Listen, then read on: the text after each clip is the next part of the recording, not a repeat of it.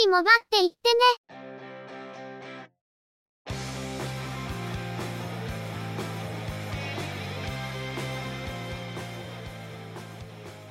この番組は、モバイル通信に関する技術や業界の動向についてのニュース、IT ガジェットについての情報などの話題を中心にご紹介しています。この番組内でのおしゃべりは、すべて合成音声でお送りしております。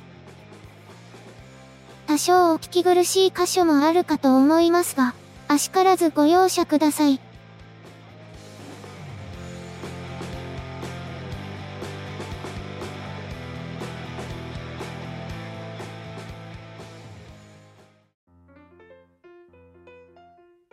今週もゆくもばのスタートです。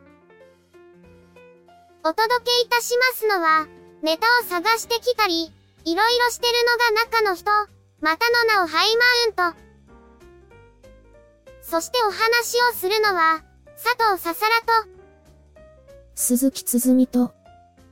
嫌です。ゆくもば、第404回です。前々回、NTT ドコモの eSIM 発行がオンラインで行えないことについて、中の人が文句を垂れていましたが、その直後、9月14日からの再開が発表されました。14日、中の人は早速アハモの SIM カードを eSIM に切り替えることにしました。切り替えにあたり、D アカウントのログインについて、生体認証ログインを有効にしないと手続きに入れないことが分かりました。今回使用する D アカウントは有効になっていなかったので、まずは現在運用している iPhone 8 Plus で有効にするところからのスタートです。eSIM を利用する端末の EID を入力して、指示通りに進めれば手続きは完了しますが、アクティベーションコードが手続き完了のメールと同時に届いているため、届いているのかが非常にわかりにくいというのが気になりました。アクティベーションを行うと同時に旧 SIM カードは通信が切れますが、eSIM の通信ができるようになるまで40分くらいかかりました。その前にアクティベーションコードが届いてるかわからず20分近く無駄に待っていたので、1時間くらい何もできませんでしたね。今回の SIM カードの切り替えで、普段運用する端末を削減することができたんですけど、アプリの関係で iOS16 へのアップデートがしばらく行えないので、運用から外した iPhone 8 Plus をアップデートしています。これまではモバイルバッテリーなしでも外出中に厳しくなることはありませんでしたが、これからはどうなるかちょっと心配なところもなきにしもあらず。このあたりは今月から見直した改正を含めて、どのように運用体制を整理していくかはちゃんと考える必要があるなと思っています。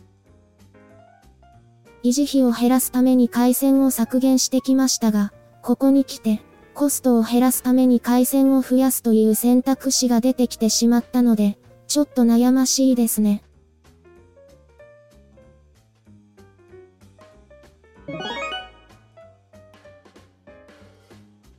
それでは、今回のニュースです。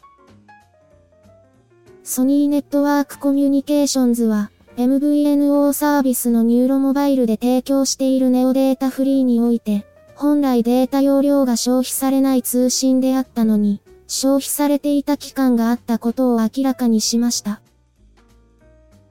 提供期間は2022年7月7日から2022年9月6日で、本来データフリーの対象としてカウントされないはずであった、LINE、Twitter、Instagram の通信がカウントされていたとのこと。これを受け、影響を受けたと想定される、期間中に一度でもネオプランを利用したユーザーに対して、9月20日に 3GB の通信容量が保証されるとのこと。また同期間中にチャージを行っている場合も、チャージ料金を返金するとのことです。チャージ対象者の返金額、並びに返金方法については、9月下旬頃に改めて案内するとしています。ニューロモバイルですが、ちょっとお粗末な話題が聞こえてくるのが多いように感じています。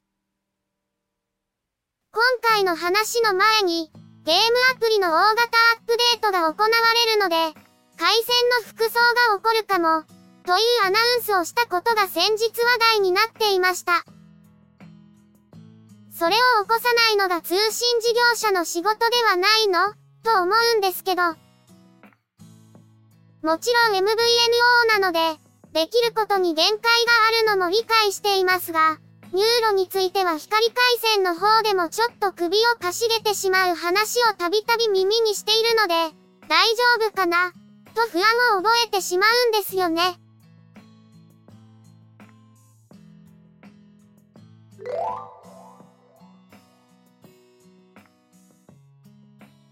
KDDI と沖縄セルラーは、オンライン専用プランの POVO2.0 において、iOS16 から eSIM クイック転送に対応したことを明らかにしました。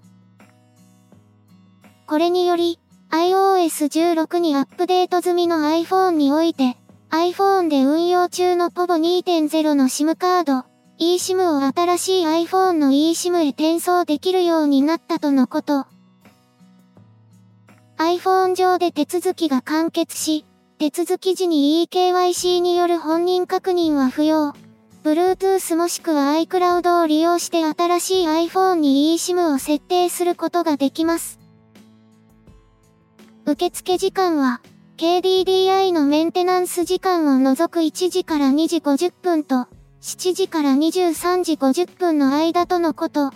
旧端末のリセットは、新機種の設定完了後に実施することとの注意も合わせて案内されています。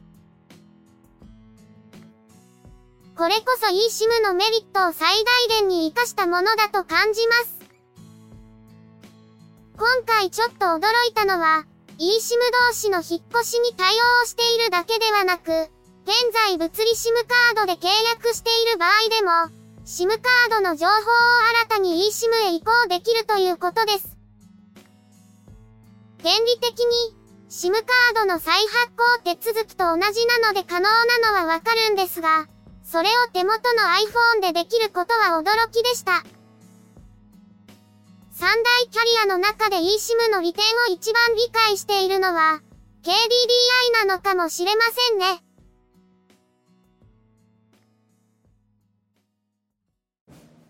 AFV、感染、航空機、自動車などのスケールモデルが好きだけど、制作テクニックなどの情報交換に困っている方はいませんか？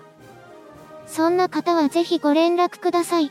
SMBF はそんな皆様とのコミュニケーションを目指している模型サークルです。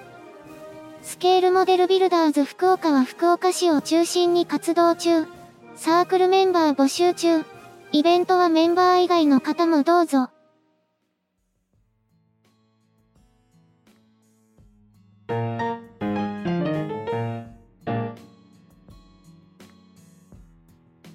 全国銀行資金決済ネットワーク、全銀ネットは、全国銀行データ通信システム、いわゆる全銀システムの参加資格を資金移動業者へ拡大することを決定しました。拡大されると、条件を満たしていればキャッシュレス決済サービスを運営している資金移動業者も全銀システムに参加できるようになり、他社のキャッシュレス決済サービスに対して全銀システム経由で送金することが可能になるとのこと。全銀システムはこれまで全国の銀行、信用金庫、信用組合に参加を限定していましたが、10月をめどに参加資格が拡大されるとのことです。今回の話は、結構大きな話だと思います。キャッシュレス決済サービスのアカウントと、銀行口座が間接的につながるということになるわけですが、これはいろんな問題をはらんでいると感じますね。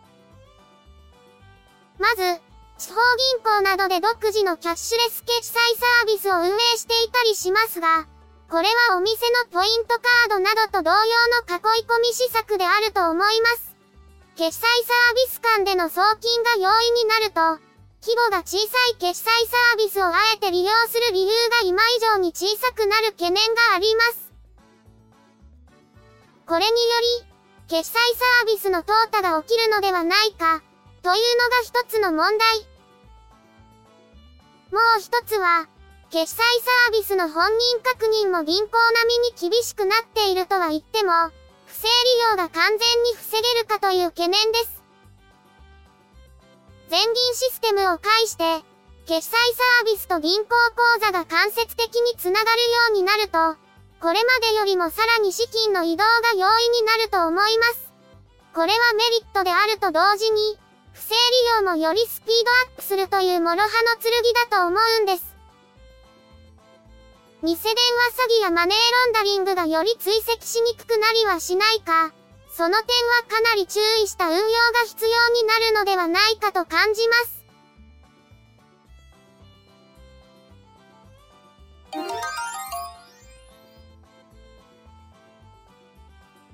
ソフトバンクは iPhone 14シリーズ向けに新しいタイプの SIM カードを案内しています。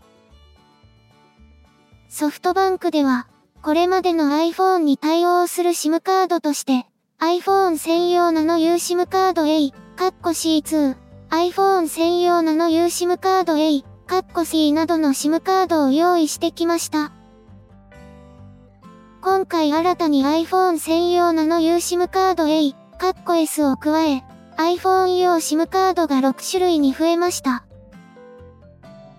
ソフトバンクは、SIM カードが新しくなったそれぞれの機種に適した SIM カードを利用してほしいと案内しています。ちなみに、ソフトバンクは過去に SIM カードの種類を削減したいという趣旨の発言が幹部からされているわけですが。また増えるんだろうな。と、なんとなくは思ってたんですけど、本当に増やし上がりましたね。ボーダフォンの時代も接続するアクセスポイントを分けるという意味では多少やってましたけど、ソフトバンクは機種とプランごとに SIM カードそのものを分けるようになって、今頃になって自情自爆で苦労しているように思います。これはもう古いプランを廃止、古い機種は使用不可にして、新しいタイプの SIM カードに揃えるくらい荒行事をしないと、小手先では解消できない悪習になっているのではないかとも感じます。他方で、これが始まった頃の背景として、本来利用を許していない機種、特に海外のスマートフォンでお得なプランを利用しようとして、流出した API などの情報を使ってこれらの端末で使っていたユーザーを締め出す、という対策という側面もあったのではないかと感じます。現在では悪臭として残ってしまっているようなもの、という受け止めはしているんですけど、ことの起こりを考えると、中の人も含むモバイルオタクの自業自得だった、という側面は否めないな、と感じるところはあります。今回のニュースは以上です。今週末から2週連続で3連休、間の3日間を休んだら9連休というシルバーウィークに突入しています。中の人は無理やりでも休まないと休めないから、と言って9連休を目論んでいましたが、火曜日は出勤しなくてはいけなくなり、9連休の夢破れました。しかし台風14号が接近していて、連休どころではなくなってきてますね。18日正午の時点で鹿児島県が暴風域に入っていて、九州北部は18日深夜から19日未明にかけて通過するとのことで、暗くなってから危なくなるというあまりよろしくないパターンです。今回は九州を縦断する珍しいコースを取りますが、鹿児島県に台風を要因とする特別警報が発令されているとのことで、これは沖縄県以外で発令されたのは初めてのことだそうです。これほどの威力を保ったまま九州本土に接近すること自体が異例のことで、これまでに経験をしたことがないような暴風雨になるとの予報が出ている状況です。18日の時点で、福岡市内でもお店の臨時休業やバスや電車の計画運休が早めに実施されています。今回は移動の速度が極端に遅く、雨と風に長時間さらされるとのことだったので、強風域に入る前に用意を済ませることにしようと、中の人はかなり早い時点から雨戸の締め切りなどの準備を行っていました。準備中に、宇宙戦艦ヤマト2199の BGM を流すとはかどるとか、中の人がほざいてましたね。思っていたよりも風が強くなるのが遅いようで、ちょっと早くやりすぎた感もありますけどね。何にせよ、とにかく無事に通り過ぎてくれるのを祈るほかないですね。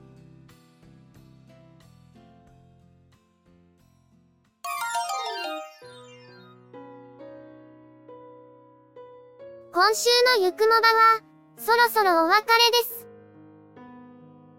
ゆくもばへのご意見やご感想、その他何かコメントしたいことがありましたら、ぜひ遠慮なくお寄せください。Apple Podcast へのレビュー投稿、ブログへのコメント、メールフォームからの投稿、Twitter でハッシュタグ、シャープ y, u, k, u, m, o, b, a をつけたツイートなど、送りやすい方法でお気軽にいただければと思っています。ハッシュタグはアルファベット小文字。日本語ハッシュタグは使用していませんのでご注意ください。他にも Facebook ページや Discord サーバを運用しており、こちらでのコメントも歓迎します。詳細は Twitter アカウントをご参照いただければ幸いです。いただきましたコメントは、おおよそ月末をめどにしてご紹介させていただいています。また、ゆくもばで過去に配信していたものの再配信、ゆくもばアーカイブスを不定期で連続配信しています。お時間がありましたら、過去の振り返りとしてお聞きいただければ幸いです。では、今回はこれで失礼いたします。また次回、皆様のお耳にかかれますように。ゆっくりもばっていってね。ゆくもばは、チェビオ、クリエイティブスタジオを使って作成しています。